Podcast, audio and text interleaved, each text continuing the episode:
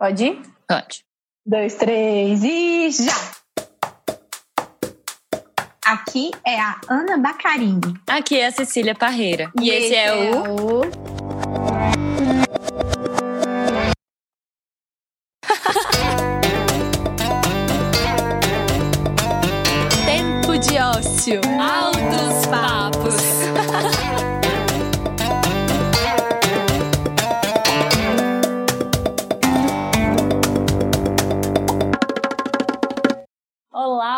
queridos ouvintes, queridos ouvintes. Chegamos para mais um episódio de uma temporada incrível que é a Horizontinas. E aí, nesse novo ciclo que a gente está iniciando, a gente busca trocar com mulheres incríveis, nascidas, criadas ou acolhidas em Belo Horizonte. E elas são criadoras de conteúdo, elas são criativas, é, em geral, gente que bota a mão na massa mesmo. É isso mesmo. E nós hoje temos a sorte de conversar com Daniela Simões, uma mulher de múltiplos talentos que saiu da odontologia para poder buscar outra trajetória que passa pelas letras e escrita. Ela é escritora atualmente e também é gerente da filial da cultura inglesa em Belo Horizonte. Então, Dani, muito bem-vinda, muito obrigada por ter aceito o nosso convite e por bater esse papo aqui com a gente hoje. Bora, bora, que eu tô bem animada e até contando um pouquinho, assim, do que motivou mesmo é, te trazer aqui, né? Foi realmente aquela conversa que a gente teve lá na casa do meu pai, né? Assim, a, a Dani, ela é irmã da Mônica, de minha querida madrasta. E a gente teve uma conversa muito legal lá, que ao longo do episódio eu vou contando mais pra você. Emocionante, né, Aninha? Primeiramente, Demais. gente, por me acolherem aqui, é muito bom fazer parte do, do canal de vocês aqui hoje, poder conversar um pouquinho, poder ampliar os nossos horizontes, né? Então, bora. Bora, Dani. Então, nessa temporada, como a Cissa muito bem falou, a gente, a gente escolheu conversar com mulheres belo-horizontinas que correram e correm atrás de expandir os seus horizontes. E para começar, a gente queria, Dani, que você contasse um pouco sobre como que foi essa sua transição de carreira, por que, que você escolheu essa mudança, assim, como que se deu isso e, assim, acho que isso pode ser um bom gancho para você se apresentar um pouquinho, falar para além disso que a gente contou aqui na introdução, né? Quem é você? O que que te emociona, né? E como que isso perpassa essas escolhas que você foi fazendo. Ok, bacana. Bom, é, como a Aninha falou, eu fui odontologia, um pouco, um pouco não, muito levada pelo meu pai, né? Assim, a gente é muito próximo, ele era dentista e ele tinha essa ideia de que era uma carreira maravilhosa para mulher e tal, e desde pequenininha eu ia para o consultório com ele. Então eu fui meio que criada dentro de um consultório e era quase que natural que eu também me tornasse dentista. E ele realmente tinha um punho assim, né? Então quando eu comecei a estudar inglês já com 14 anos, ele não deixava, eu desde os 10 levava lá todos os papéis para ele fazer a matrícula, a escola era de casa. Ele é, não deixou, que ele achava que ia ser fogo de palha e tal, e aí eu comecei a estudar aos 14, e eu gostava demais de línguas, eu percebi que eu amava estudar línguas. E aí, quando foi chegando perto da época do vestibular, eu já estava para começar a dar aula, eu comecei a dar aula aos 18 anos, e eu fiquei com muita hesitação na hora de escolher o que fazer, mas era uma coisa que já estava muito, muito tarde para eu mudar, assim, sabe? Pelo menos eu entendi assim, né, no alto da minha experiência dos 18 anos, né, experiência que fiz a, a, opção pelo odonto, fiz o curso todo e dava aula enquanto eu fazia o curso. Um curso que era manhã, tarde, e eu dava aula à noite. Enfim, é, fui trabalhando, parei no último ano de, de, faculdade, porque aí ficou muito pesado as duas coisas, aí eu não aguentava longe da sala de aula. Então, eu voltei, trabalhando no consultório, trabalhei na prefeitura de São José da Lapa, aí eu voltei a, a dar aula e fazendo as duas coisas, eu ia dar aula cedinho, às vezes dava aula no horário de almoço, às vezes dava aula à noite, é, às vezes aulas particulares, em escolas também. E quando eu vi, eu estava muito mais apaixonada por aquilo do que pelo que eu estava fazendo de fato. Mas foram dez anos fazendo essas duas coisas, entre idas e vindas no, com o inglês, eu fui ficando. E quando meu pai virou para mim e falou assim: Olha, você não está feliz com a profissão, tá? Eu falei: Não. Ele falou: Então não se prenda por mim. Levou uma semana para eu dar baixa no meu CRO. E era uma coisa, eu acho Nossa. que definida dentro do meu coração, sabe? Era realmente só um apego por causa dele, que eu sabia que ia magoá-lo muito. E aí eu me libertei dessa parte. Então a gente fala assim: Mas por que odontologia? Enche a boca para falar, né? Para poder dar aula de inglês. falei, não, eu fiz a opção de parar uma coisa para ser feliz com o que eu fazia, ir trabalhar com alegria. E desde então eu faço isso. Tem dias melhores, dias piores, dias que a gente está mais cansado e tudo, mas eu nunca vou trabalhar tipo, ai, eu tenho que trabalhar, né? E quando eu fazia odonto, quando eu trabalhava com odonto, era um peso. Ai, hoje eu tenho que ir para consultório. Nossa, vamos lá. Então, é, é, eu acho que essas questões a gente só quando tem um pouco mais de maturidade que a gente consegue entender que a gente está no lugar errado, que a gente tem que mudar o rumo da, da vida da gente para ser feliz, né? E, e com são as letras, aí eu acabei não fazendo letras, né? Eu fiz milhares de cursos dentro do inglês especificamente, mas não fiz letras. Eu escrevia desde menina, desde bem pequena, eu fazia poemas, participava de concurso de, de poesia no colégio, e premiações e tal, tal, tal, e gostava muito de escrever, e casei com um cara que é engenheiro, mas que também ama escrever, e a gente sempre teve essa, essa verve, né, essa coisa assim, essa paixão ali pelo, pela escrita. E isso foi ficando um pouco adormecido com a vida, né? A vida vai engolindo a gente, você passa a não ter tempo para poder refletir, para poder pôr em prática aquilo que você gosta, e ficou adormecido um bom tempo até que veio a pandemia e despertou tudo de novo. Uau, muito incrível, né? E assim, é, essa questão toda da escrita, né, de ser algo que tem a ver também com a sua infância e assim, com, com a sua criança interior, né? Eu acho muito legal porque tem a ver com algo que é muito genuíno seu e que vem de algo que às vezes a gente não sabe nem explicar, né? Ah, por que será que com 10 anos você quis tanto fazer essa aula de inglês? Mas você já pensou sobre isso, assim? Como que, tipo, de onde que brotou isso em você? Das aulas de inglês, porque eu adorava ouvir música e na época a gente não tinha é, nenhuma, é, não chama, internet e em um site para pesquisar letra, né? Se não vinha no, no, no, papelzinho junto com o LP. Aquele encarte, né? Vinha, uhum. No encarte, é, falta, falta uhum. No encarte do LP, você não sabia a letra, você tinha que deduzir. E aí eu ia tentando, com, com nada que eu sabia, fazer algum sentido do que eu escutava. Então a gente gravava no rádio, na fita cassete, rezando para o locutor não falar no meio da música.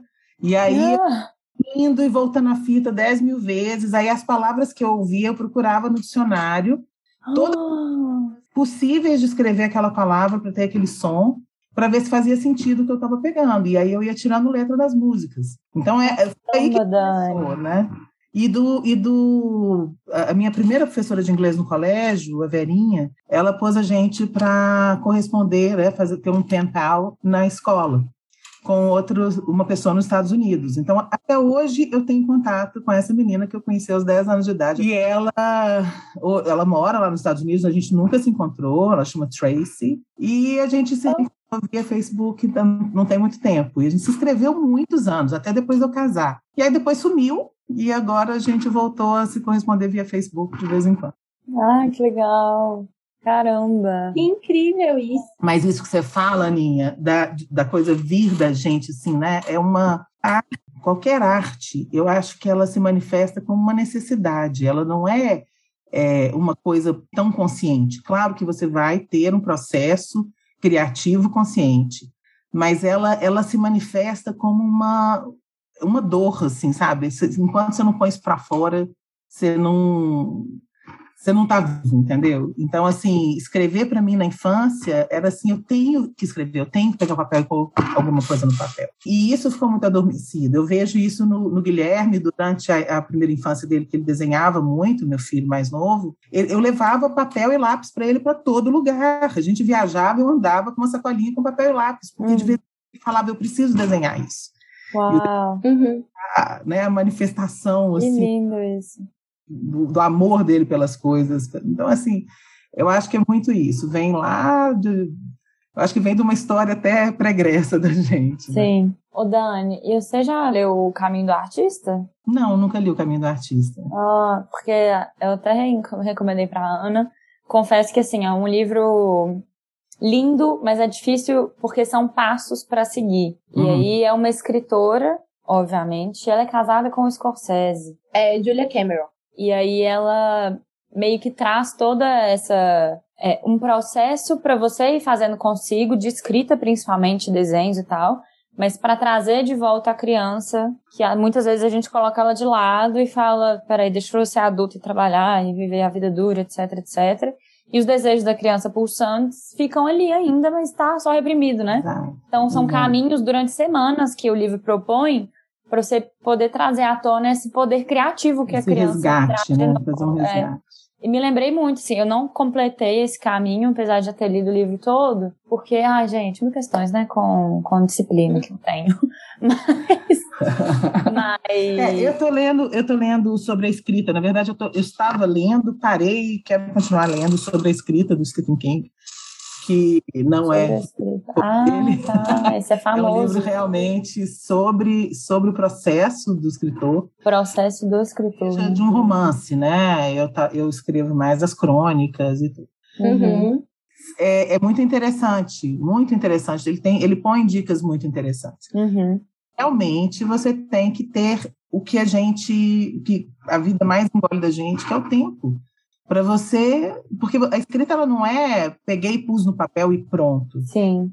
A ideia que eu tinha quando eu era menina, eu não gostava de mexer nos meus textos, porque era quase que, que se eu tivesse psicografado, sabe? Não era meu mais, já tinha ido para o papel. E não, hoje eu vejo que o texto ele precisa ser reescrito uma série de vezes até que ele esteja pronto, que nunca vai estar, na verdade, né? Uhum, uhum completamente pronto. Mas até que você entregue, é, ele não seja mais seu, né? Interessante isso. Uhum. Sim, e até complementando, assim, o livro, né, que a você falou, ele tem uma pegada um pouco diferente, assim, que a proposta é justamente desbloquear bloqueios criativos. Então, é um livro Muito que ela escreve para produtores, para pessoas que têm, tipo assim, alguma alguma relação né, com a arte, assim, mas que acabam virando coadjuvantes. Então é um processo de até empoderamento, assim, não gosto tanto de usar essa palavra né? Mas é, é meio que é meio que Desgastou, isso, né? tipo, um processo de tomar poder a respeito da arte que brota de você, assim. Então é bem legal o processo, né? E aí, Dani, puxando um gancho, assim, eu queria que você contasse um pouco de como que foi esse processo da pandemia, como que você voltou para isso, né? Que você estava falando disso, a gente foi para infância e eu queria voltar para agora, né? Como que foi esse resgate e tudo mais. É, a gente, eu e Fernando, é, a gente segue vários escritores é, que a gente gosta, cronistas, na, nas redes sociais, né? E um deles é o Eduardo Afonso. E o Fernando viu uma vez o Eduardo convocando as pessoas para um curso, que era um curso que ele ia dar no Rio, na época, é, e aí veio a pandemia e isso ficou em suspenso, e ele resolveu fazer esse curso à distância. É, é, e abriu vagas e o Fernando foi lá e se inscreveu. E falou: ah, vou fazer um curso com o Eduardo Afonso. Eu falei, nossa, que massa, né? Que bacana e tal. E ele já tinha se inscrito, ele começou a fazer, e ele fez os dois primeiros módulos e ele estava apaixonado. O Dani, desculpa te interromper, um parêntese só, Oi. mas nesse momento, cê, tipo assim, vocês já tinham conversado sobre essa paixão por escrita, né? Você e seu marido. A vida já inteira. sabia que ele sempre inteira. amou escrever. E ele também estava com isso meio adormecido? Sim, o Fernando sempre escreveu muitos cartões na, ah. na né? Eu também, né? Lá em casa pediam assim, ah, escreve um cartão aqui para fulano. Eu falei, gente, não funciona assim. Eu, eu sinto, eu não posso escrever com uma pessoa que eu não gente, conheço. Gente, é muito né? bom as pessoas com artista, né? É, igual não, a atriz é, também. É. Chorei, chorei. Não, igual o dentista também, né? Chega assim, ah, uma coisa aqui, né? É. Não é assim, né? As coisas não são, funcionam desse jeito. Mas, enfim. Pelo amor de Deus, desculpa, A gente sempre fez essa, teve essa questão da escrita, de escrever um para o outro, de trocar cartas. Ele passou três uhum. quando a gente estava namorando e ficou noivo e tal, e a gente trocava cartas. A gente sempre teve essa paixão em comum mas ele tinha começado a escrever para o Facebook várias coisas. Ele põe os textos, ele se expõe muito mais no Facebook do que eu, por exemplo. Hum. Eu, eu me limito muito no Facebook porque é, tem coisas que eu não quero colocar ali. Eu acho que ali a, a, a, é uma plataforma que ela, ela é dicotomizada demais, é amor demais. O que eu quero escrever, eu quero escrever às vezes mais para mim. E se quem quiser ler, se, se fizer bom uso disso, ótimo. Se não gostar também não tem problema. E eu não, não lido bem com essa, com a treta de, de rede social. Eu não gosto daquilo. E o Fernando não, o Fernando adora. Então ele, ele escreve, escreve muito sobre política, uhum. ele apanha, ele bate, ele continua amigo de todo mundo, entendeu? Eu já aquilo me incomoda, então eu não, não me expunha tanto. E, e também porque coisas que não, não tinha nada a ver, sabe? Assim, eu não sou, eu não sei, eu não, não sou de pôr a coisa tão pública assim.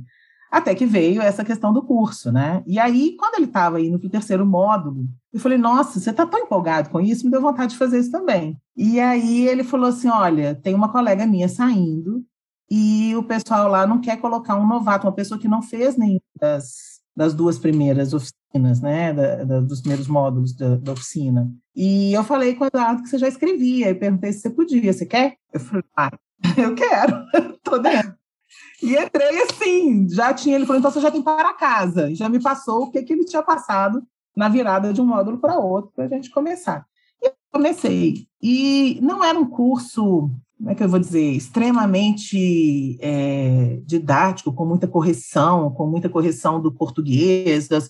É claro que ele fala sobre, ele pincela as coisas quando você tem o seu texto mas ele fala muito mais de elementos e de temas em torno dos quais você pode criar, né? Que você tem sempre para criar. Se você tiver que escrever todo dia, você tem sempre alguma coisa, e você tem figuras de linguagem, e você tem elementos ali que você pode usar, técnicas de compor um texto, né? Uma crônica. Uhum. Enfim, e isso foi, foi uma delícia, porque aí eu comecei a abrir a minha cabeça para outras coisas, inclusive para essa questão de editar e reeditar e fazer melhor e tal. E, e, a crônica não era tanto o que, eu, o que eu tinha costume escrever, eu escrevia muita poesia.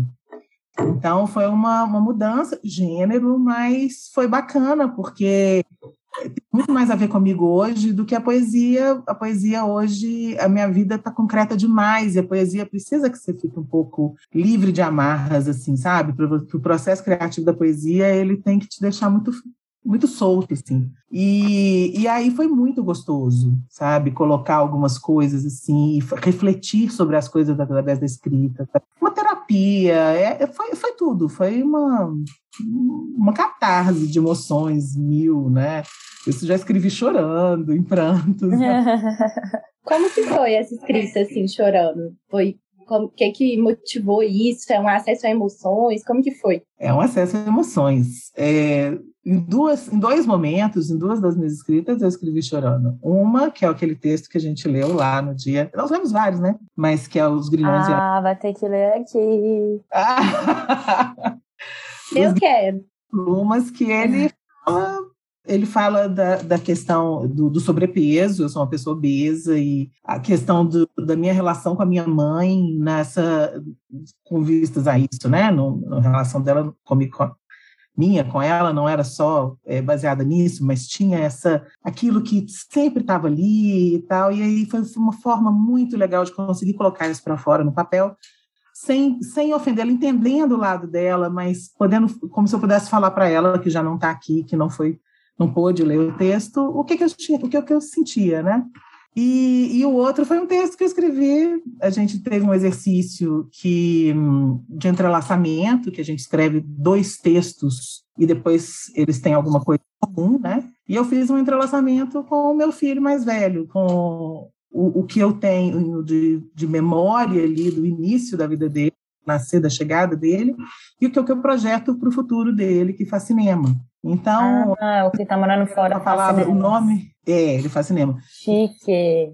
Projeções, porque ele tanto fala da projeção de cinema, da tela, como ele fala da projeção de um futuro que eu desejo para ele, né? Ai, que lindo. E esse, eu chorei muito, muito, muito. Tô com muita saudade. E aí eu caí em prantos, eu sou o salvo, assim, a hora que eu acabei de ver, eu estava cansada. Ah.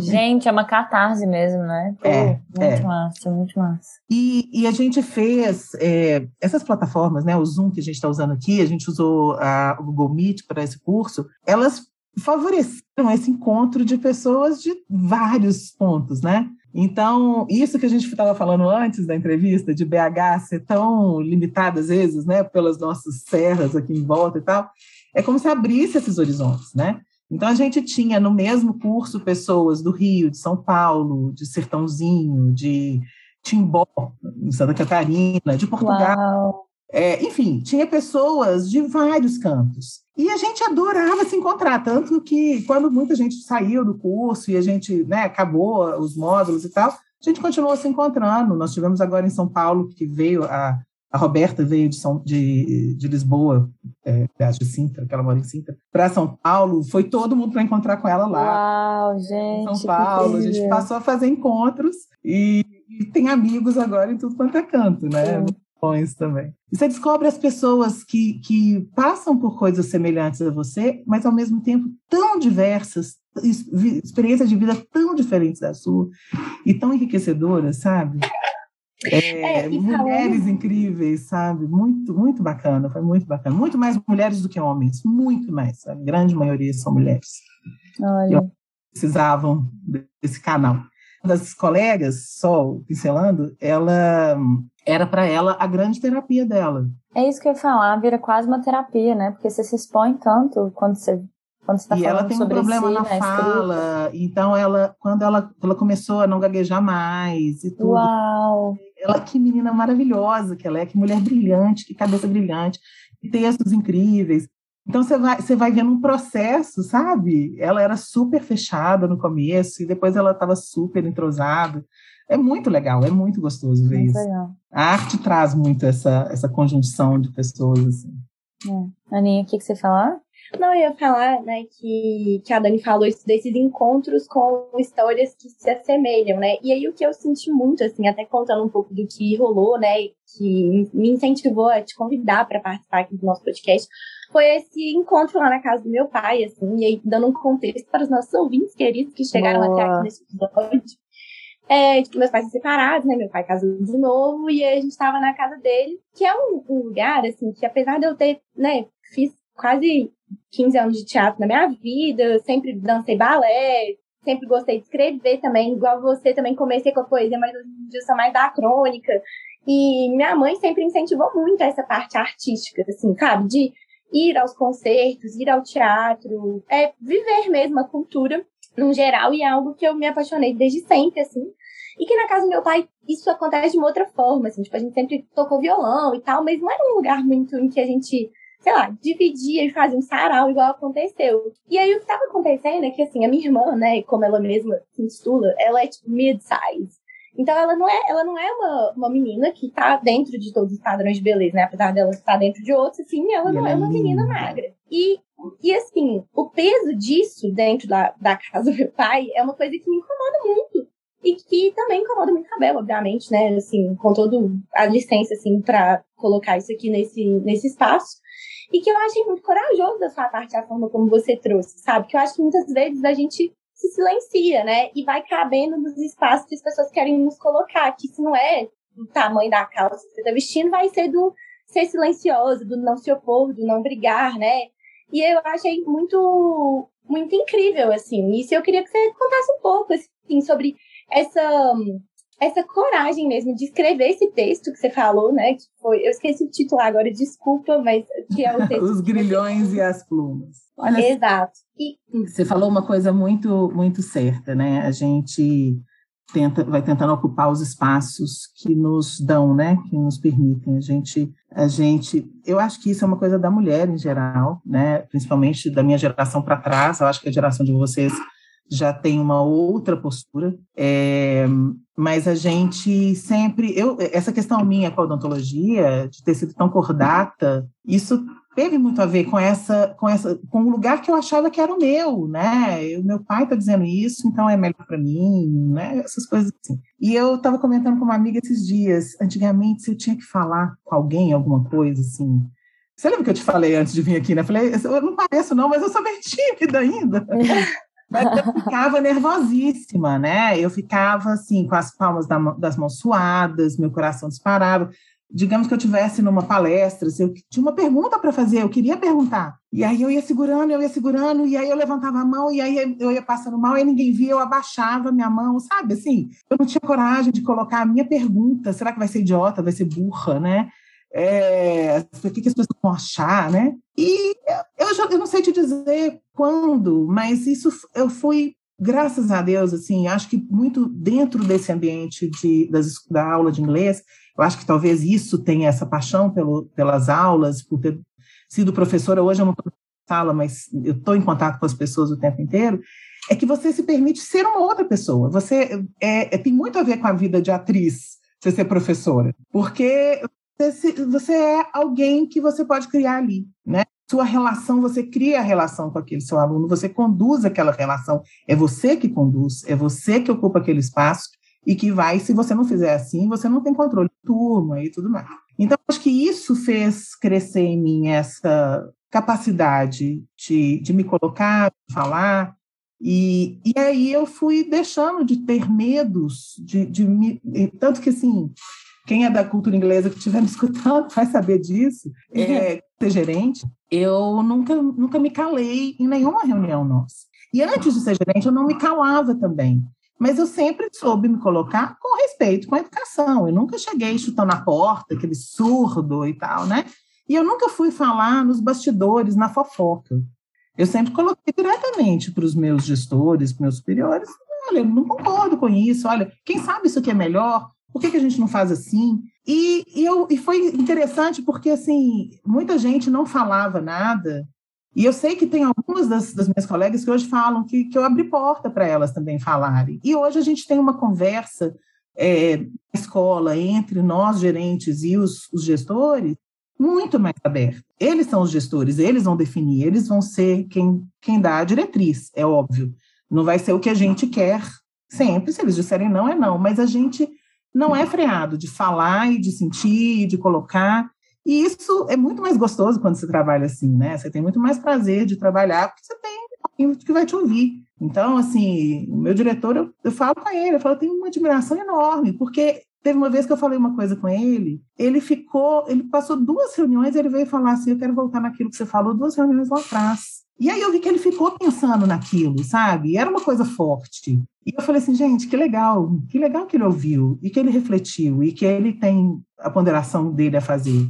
Né? Então, acho, achei assim, acho que é muito gostoso. E, e, essa, isso foi uma conquista de maturidade, e foi uma conquista que a sala de aula que me trouxe. Então, uhum. é, o, o, a coragem de falar no texto o texto já era um local onde eu podia falar, né? Ele já era o, o, o ponto fora da curva que eu tinha para poder colocar o que eu sentia na poesia, né? A poesia vai te dar ali, a, a linguagem que você usa na poesia, ela pode ser direta, mas ela pode ser muito sutil. Você pode dizer o que você quiser, cada um vai ler o que ele quiser, né? Em todo texto, na verdade. Mas a poesia, principalmente, como ela é muito sutil a linguagem, como você você põe às vezes uma coisa que está ali e que às vezes as pessoas não ouvem o grito que você está dando, né? E aí você ainda tem essa coisa que você esconde um pouquinho ali, né, atrás daquilo. Mas a, a crônica não, ela é uma, uma, conversa muito mais direta. Então, o, o escrever a crônica hoje e colocar aquilo que eu coloquei, eu não faria na idade da Bel, por exemplo. Eu não teria feito, né? Eu não teria colocado assim. Então, assim, isso, eu acho que isso é um processo. Tudo, tudo que a gente vivencia é um processo muito, muito grande, assim, interno, né? É, eu não faço terapia, com um terapeuta, embora eu admire e, e incentive todo mundo a fazer. É, mas eu faço essa minha terapia, eu reflito muito sobre as coisas que eu sinto, que eu penso, que eu falo. Eu não, não, não tá de graça, entendeu? Assim, a, da boca para fora. Talvez por isso que eu não gosto de ficar colocando demais em rede social, porque eu acho que você acaba colocando ali para tá sempre com conteúdo, corre o risco de você falar uma coisa impensada só porque foi na, no calor do momento, e às vezes você fala, poxa, ofendi quem eu não queria, e eu sou muito isso, assim, eu vou falar de mim, esse é um problema meu, eu não vou falar de um problema seu e colocar você na berlinda, sabe? Uhum. Não acho, não acho justo, né? Porque cada um vive a sua batalha, então não dá para eu falar do outro, vou falar de mim. E aí essa exposição ela é um, ela é um risco. Mas no livro, parece a capa do livro te deixa ali guardadinha, né? E quem vai pegar aquilo vai pegar com um carinho muito maior do que quem lê um texto correndo numa, num Facebook ou em qualquer plataforma de rede social, né? Então, essa, essa coragem, ela já não era mais uma coragem tão, tão grande. Ela já foi muito mais natural, entendeu? E aquele texto, ele foi muito engraçado porque aquele texto ele veio de um exercício, todos sempre tinha um exercício, né, por trás do curso. E esse foi um exercício em cima de pias. E, e essa foto, ela, né, da modelo dançando com os elefantes, É, é uma foto linda, esteticamente linda. E, e eram dez fotos que a gente tinha para escolher. E eu fiquei com aquela ali, olhando para ela assim, falei, ai, gente, eu amei essa foto, né? Tem tanto nas outras, tanto que você pode escrever, né? E, e aí foi, foi vindo. Que, eu, eu não sabia que eu ia escrever, que eu ia levar para esse lado. Mas eu começo falando que a minha mãe amava elefantes, e ela adorava, ela achava eles tão inteligentes, né? Ela, ela ficava, gente, olha que bonitinho, olha que graça, né?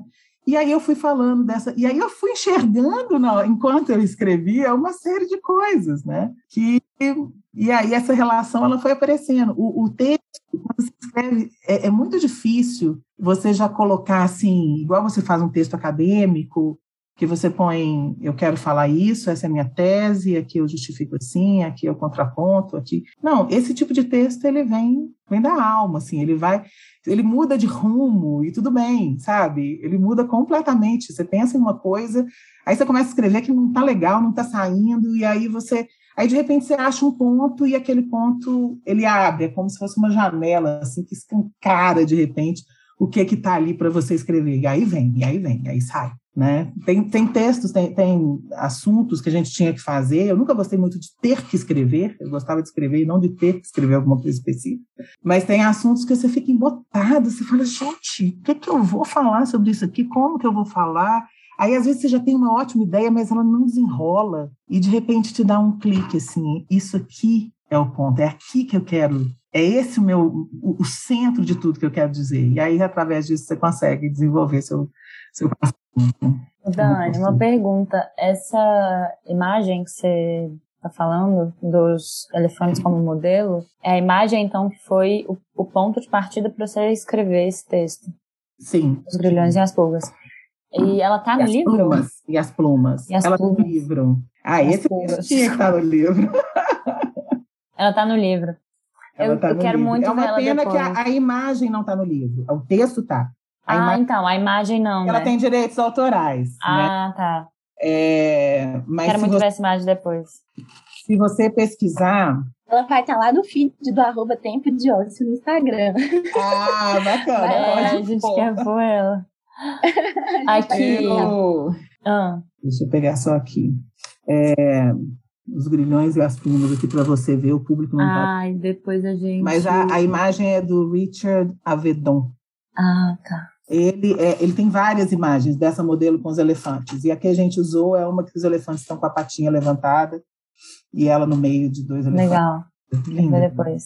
Ô, Dani, mas eu não sei, e assim, fica muito à vontade para não falar, pra gente não falar sobre isso especificamente, mas eu fiquei muito curiosa pra gente puxar um pouquinho de volta essa noite especificamente lá na casa do pai da Ana, que rolou toda essa dinâmica puxada por você, e a Ana fala muito disso, e eu, eu sempre, tipo, é muito magético pra mim imaginar essa noite, inclusive, e o que aconteceu, eu conhecendo a casa do pai da Ana também, então eu imagino aquela sala lá, e um silêncio, e uma energia mais serena, e a coisa acontecendo, e eu, ah, eu queria estar lá esse dia, eu queria ser uma, uma- um mosquitinho pra estar lá. Mas e Olha como que só, essa coragem Cíntia. de lá levantar tudo isso? É muito sabe? natural, né? A gente começou a conversar. Ele ele virou um sarau, é, assim, casual mesmo, sem ter sido planejado, né? E eu não sei quem que colocou na roda a história do livro, a gente começou a conversar sobre o livro, sobre a escrita, e, e aí eu entrei com esse texto e eu li o texto. E na lida, nessa, nessa leitura ali, né, no no ter lido o texto, eu acho que começaram as conversas. E aí nós lemos vários e tudo. Com a Ana, eu gosto muito dessa coisa, sabe, Ana, de, de ir ao teatro, de ir à ópera. Eu amo ópera, né? Por mais que É isso mesmo. pareça. As pessoas hoje acham que quem ama ópera é uma pessoa é, metida, alguma coisa assim. Não tem nada a ver, gente. Ópera é, é um, um tipo de arte maravilhoso que une um monte de coisas. Meu cunhado é maestro, é maestro da Sinfônica, então É mesmo, a paixão incrível. dele é ópera, e a primeira ópera que eu assisti, que assim, foi com ele do meu lado, falando no meu ouvido sobre todas as coisas que eu estava ouvindo.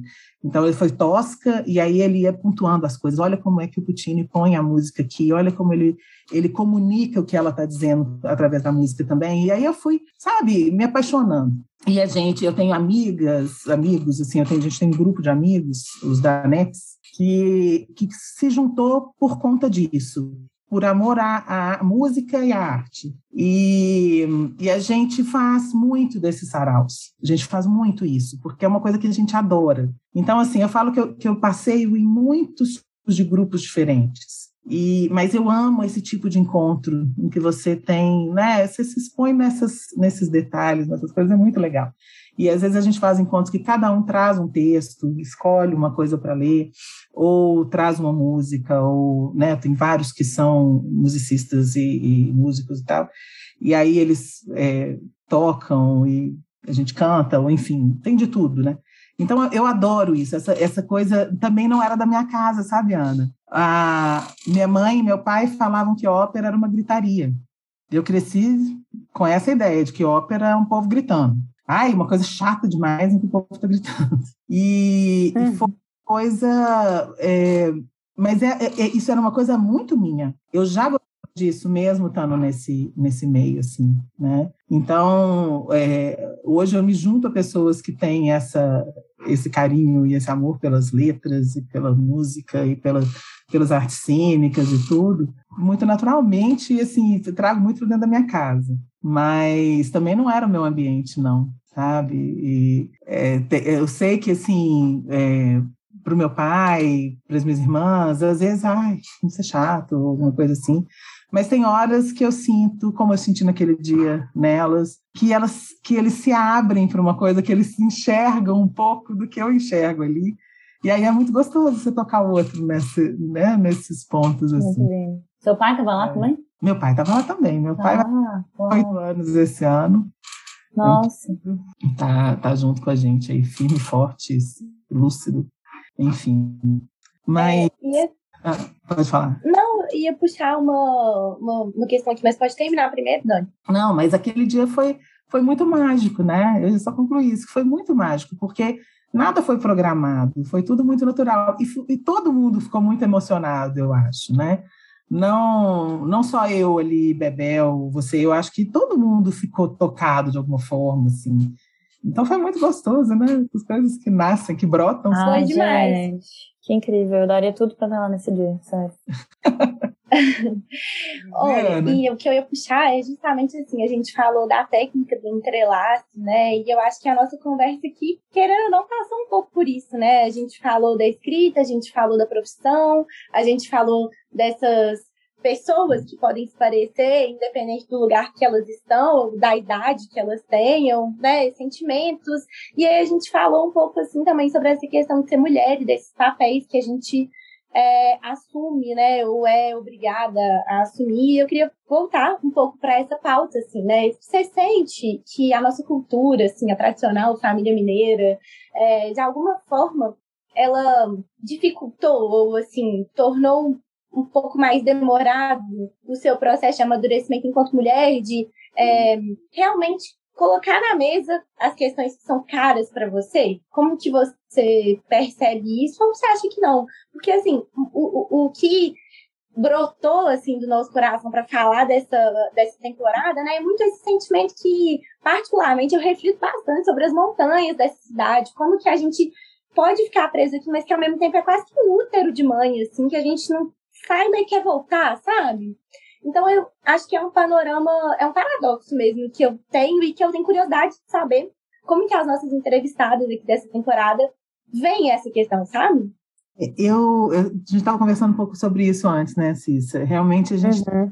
ah, essa questão das montanhas, eu acho que faz a gente mais reservado, faz a gente, eu converso muito com a gente do Rio de São Paulo, amigos, assim, a gente tem muitos amigos Vira e mexe, a gente está indo ao Rio ou indo a São Paulo por causa de amigos que estão lá.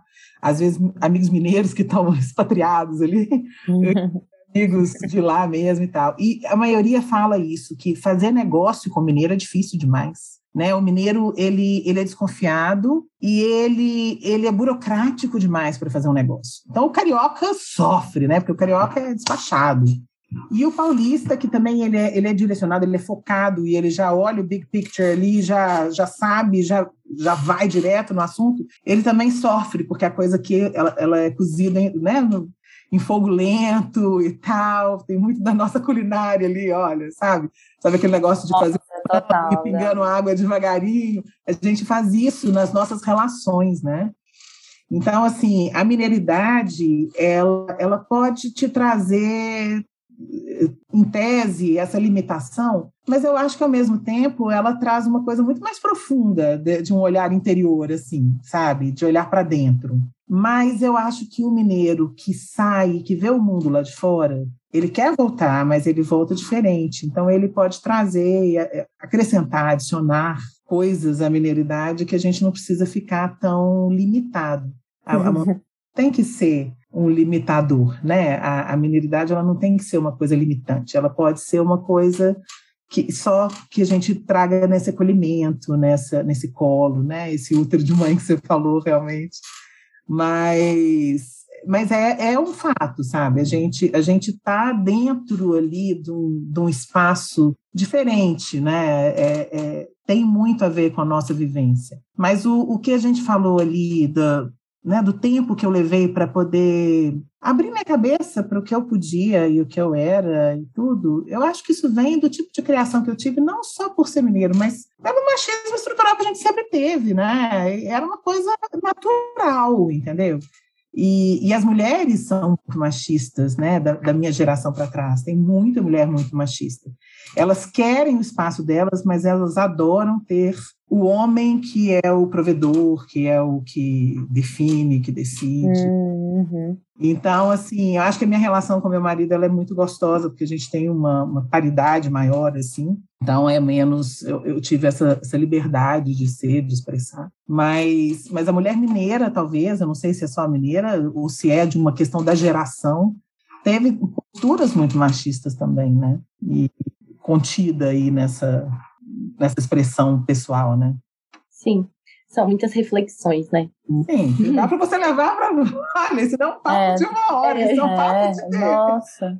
de um ano a gente fala sobre isso, né? E não tem uma conclusão, né? Eu acho que isso, isso para cada um vai refletir de uma forma. Mas o que eu estava conversando com a Cecília sobre o Arthur, meu filho, que está lá fora, né? Não é uma experiência feminina, mas é um menino que está buscando uma coisa numa arte que tem muito pouco espaço aqui, principalmente em Minas, né, o cinema, é, tem, tem havido, assim, algumas aberturas e tal, mas mesmo assim, muito pouco, e no governo atual, menos ainda, eu acho que a gente tem tido muito pouco espaço para arte. Uhum. Então, é, ele foi para fora para por causa do cinema e ele abriu a cabeça dele para mil coisas. Então, assim, ele fala, mãe, se eu tiver que voltar para o Brasil, eu quero continuar aqui nos Estados Unidos, eu quero trabalhar com isso aqui, mas se eu tiver que voltar para o Brasil, ok, só que eu não consigo voltar para BH. BH ficou pequeno demais. Né? Essa pergunta de, de onde você é, que eu pergunto aqui, de onde você é, porque a pessoa é de um outro canto do país, ou de outro país e tal, lá em BH é você, você estudou onde? Onde que você fez inglês? Né? Você tem uma, uma um, uhum. da sociedade e grupos de, de níveis sociais socioeconômicos diferentes que fazem a mesma coisa nos mesmos lugares, frequentam as mesmas coisas.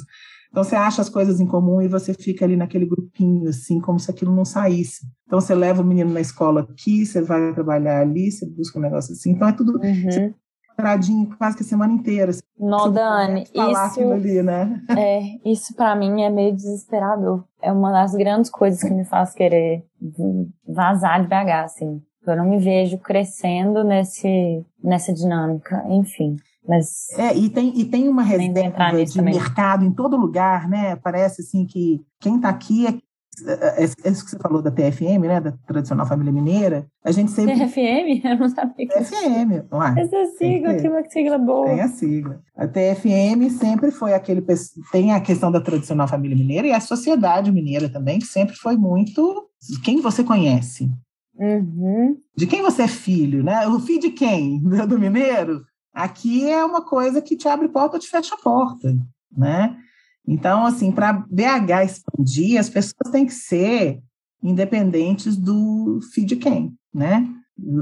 É Exato, porque fica uma coisa assim de uma importância, né? O povo aqui acha que é tão importante que é impressionante. Sendo que isso né? não, não é respaldo nenhum, né? Assim, a pessoa pode ser seu filho e você ele queimar, sujar seu nome, vamos dizer, como o contrário, a pessoa podia ser péssima ali, não era um bom caráter e tal, e o menino saiu daquilo, né? Então, assim, é, as pessoas têm que ser mais pelo que elas dão conta, o que elas produzem, o que elas são capazes, e muito menos pelo da origem delas, né? Eu acho que essa mudança já aconteceu muito, né?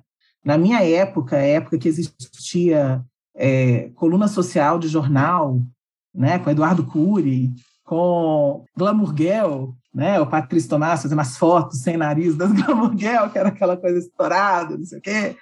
Você tinha uma, era uma época em que havia uma alimentação, tipo assim, você tá ali, você tá, você não tá, filha.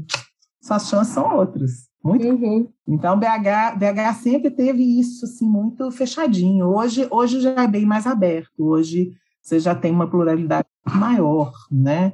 É, os filhos e netos dessa geração não cultuam tanto existe ainda, né? Os núcleos cultuam tanto essa questão do sobrenome, que era a quem é você aqui na cidade. Mas, acho que podemos melhorar ainda bem mais. O Dani ia falar que eu, que eu amo essas associações, que, enfim, uma associação específica que você fez com essa cultura mineira e a forma como a gente negocia e a forma como a gente cozinha. E eu acho que essas associações, elas são muito é, características, assim, óbvio que super generalizando, mas são características de quem vê o mundo por meio de uma lente mais sensível, mais artística, que eu acho que é muito sobre você, sobre você ser escritora, enfim, é, essa sensibilidade no olhar mesmo para poder. Achei isso lindo, lindo, lindo. E Dani, Legal, enfim, estamos chegando ao fim já. É, foi muito rápido, acho que queria uma parte 2. É, só pra gente falar. Dá pra gente bater papo a noite muita inteira, né? coisa, exatamente. Não, depois a gente desdobrar muita coisa. Entendeu?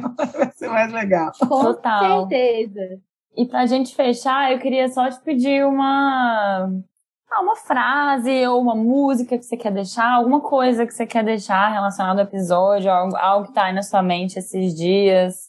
É, pra gente fechar Nossa, com essa Deus, fala essa sua você me aí. pegou de surpresa. Ah. Não, o que, que eu vou te trazer? Essa você tinha que ter me avisado com antecedência. Ô, Dani, mas o que você quiser, eu um sou livro. para pegar uma coisa Eu também de, sou. de última Mas hora. pode ficar no seu tempo aí. Um livro, uma música, uma frase, uma Onde que a série, gente um pode programa. um livro, Dani? Quem ficou Pois interessado é, quer ler menina. a sua Deixa eu contar uma coisa sobre o livro. Né? O livro chama Nuvens de Palavras. São, são duas. é, são dois livros. O Fernando está no livro verde, eu estou no livro azul. Ah, É, e a gente. é, O meu filho resumiu muito bem, sabe? Falou, mãe, isso não é um livro, isso é um TCC. Porque foi realmente um trabalho de conclusão de curso, né? Então, a gente, a gente é, é, editou, foram, são quatro textos de cada um, não são todos os alunos que estão na, nos, nos livros. Eles foram, né, nós fomos selecionados pelo, pelo Eduardo, teve a curadoria dele, da, né, assim, da equipe que trabalhava com ele, a, a minha amiga Dani Mata Machado, que é mineira, que vocês iam adorar conversar com ela também, tem mil coisas, mil histórias para contar, e, e a Calu, lá do Rio, quando a gente quando começou, apesar delas não terem trabalhado no final do livro, elas participaram dessa curadoria e dessa dessa seleção e tudo, e são duas queridas. E, e aí, esse livro foi essa, essa conclusão mesmo. Foi o, encontro de lançamento foi uma grande formatura para gente, né? Encontrar as pessoas que a gente só via na tela. Mas é, ele não foi, ele foi um livro que cada um comprou um, um número X de. Então, assim, eu, eu tenho alguns ainda dos meus, alguns do Fernando, que a gente pode vender, e se vocês souberem de alguém, né, a gente, a gente vende, mas é, ele não está nas, nas livrarias. No Rio, eu não sei se o Eduardo colocou, ele ia colocar algumas, ah, algumas, mas eu não sei como é que ficou no fim das contas. Eles estão lançando agora já das novas turmas, vão ter os livros deles também. Então, eu não sei como que está sendo, mas é esse livro só com a gente. Aqui BH, com a gente, com... Tem um outro colega nosso que, por uma coincidência muito legal, Ele foi meu colega de faculdade. Mas ele, eu acho, é, ele fez odontologia e também trabalha com as letras, né, que é o Aloísio. E ele escreveu um livro e ele produziu o livro dele, chama O Menino que Dormia de Chuteiras. O livro dele está nas livrarias. Um cara super bacana e que está fazendo um trabalho, está viajando o Brasil com o livro dele, levando para as bibliotecas públicas. Ele, ele é uma graça, uma pessoa super legal. E não sei se ele tem dos livros, porque eu acho que ele não está nesses livros agora, porque ele estava na segunda turma. Enfim, mas tem poucas pessoas aqui em BH que tem, né? Tem, mas em São Paulo e no Rio tem. Em São Paulo você consegue encontrar Sim. amigos, eu te dou as dicas. Boa. Sobre. Não, faz meio de campo. É, você falou sobre textos. daqui do Tempo de Ócio que queiram comprar, é só entrar em contato com a gente por inbox e a gente redireciona, então. Isso aí. Ah, o que você falar? Você falou de texto, de deixar uma frase, alguma coisa. Eu ia sugerir para você fazer, trazer uma passagem do seu conto. Uma, uma passagem que hoje você acha que é a que está se identificando, com a qual você está se identificando mais. É... E é que isso existe, né? Vamos lá. Dos grilhões e as plumas, é, que eu falo primeiro das foto, da foto, como que é, e vou, vou contando, né? E aí eu falo, a mulher de elegância esquálida em sua pose de pluma também se submete aos grilhões. Grilhões visíveis e ainda assim poderosos que lhe marcam a ferro na alma um ideal efêmero de juventude e glamour. Obedece também ela à forma em brasa, ao chicote da moda e ao agente domador que lhe diz como se portar. E domesticada serve de corrente para tantas outras que no infortúnio de não lhe serem semelhantes no delineamento esguio, sentem-se pouco, sentem-se menos, sentem-se nada. Não vou continuar, não, porque ah! Acho que aí a gente vai, vai entrar. Eu acho que a pessoa tem que ver como é que termina. Mas é isso, né? Essa imagem que é o que essa é o paralelo que a gente faz dos grilhões que estão lá nos elefantes e os grilhões da imagem ideal, né? Eu não sou a pessoa que advoga. É, eu, eu sou anti-gordofobia, mas eu não sou pró-gordura. Vamos, vamos ser claros, né? Eu entendo que, que a obesidade ela é uma doença que o seu corpo está em inflamação, que o seu corpo tem uma série de coisas que precisa que precisam ser cuidadas se você passa de um certo ponto, né? Então a gente tem que ter cuidado com a saúde, tem que ter cuidado com a alimentação, tem que ter atividade física, né? O corpo, o corpo ele precisa, ele é uma máquina, ele precisa de azeitamento ali para ele funcionar bem. Mas isso não quer dizer que uma pessoa que esteja acima do peso, ela tenha que seguir um padrão de, de beleza X ou Y, né? Tem muitas pessoas com saúde fora do padrão que é midiático demais. E existem também aquelas pessoas que estão fora do peso, que estão sem saúde, estão precisando, às vezes, mexer nessa questão, mas isso não as define. É essa que é a minha luta aqui. Que as pessoas não sejam definidas pelo corpo que elas têm e que as pessoas não se sintam no direito de apontar o dedo, porque a minha falta de saúde pode ser na obesidade, a sua falta de saúde pode ser naquilo que eu não estou vendo, não está tão escancarado. Então, é, não acusem e não, não fiquem dando palpite demais na vida de quem está acima do peso, quem tem uma calvície ou de quem tem qualquer questão. Ela pode mexer, ela pode mudar, você pode ajudar? Pode. Só que isso não quer dizer que a pessoa não seja um ser integral, né? A gente é muito além do que é o corpo da gente. Aliás, a gente vive não é no corpo da gente, a gente vive na mente da gente. A mente da gente é que, que determina tudo, né? E é onde a gente está ali fervilhando. Então, ouça essa pessoa, admire, eu vejo o trabalho, vejo o que a pessoa faz, vejo o que a pessoa é nas relações, né? Antes de, de já colocar um rótulo ali, ou marcar ferro, como a gente estava falando aquela pessoa como inadequada, né? Enfim, é, é um grito, né? Vamos tentar, vamos tentar mudar essa mentalidade. Amém, não, simplesmente incrível. É, não tinha como fechar com uma reflexão melhor, com uma é. passagem melhor do texto. E a gente só tem a agradecer mesmo pelo seu tempo, pelo seu interesse também em conversar com a gente e dividir um pouquinho desse tempo de ócio aqui com a gente. Me senti honradíssima, viu? Foi um prazer enorme. Acho uma graça que vocês estão fazendo, esses, os temas de vocês, o que eu vi já no, no, nos podcasts, é muito bacana. Vocês trazem muita coisa, muita reflexão bacana. E é isso, né? Acho que todo conteúdo que traz reflexão, ele é maravilhoso. Né? A gente não tem que lacrar, colocar já para os outros. É né? Eu acho que a lacração ela é muito isso, ela coloca a pessoa né, é, tem que ser assim, se você não é assim, ela, ela faz a mesma coisa que ela luta para poder destruir, entendeu? E eu acho que a gente, quando a gente põe reflexão, é que a gente consegue um crescimento e uma mudança. Então, vocês estão de parabéns, maravilhosos. Obrigada. Ai, Dani, obrigada demais. Amei. Obrigada. Amei, amei. Obrigada. Dani. Muito obrigada você que chegou até aqui. Esse podcast é apresentado por mim, Ana Bacarini, e por ela, Cecília Parreira. O roteiro é de Júlia Maia, as artes são da Adriana Santos e os vídeos da Bruna Silva. Muito obrigada e até a próxima. Beijos! Beijo, lindas. Com Deus. Ai, Tchau, tchau. obrigada, Dani. Tchau. Obrigada a vocês. Tchau, tchau. Beijoca.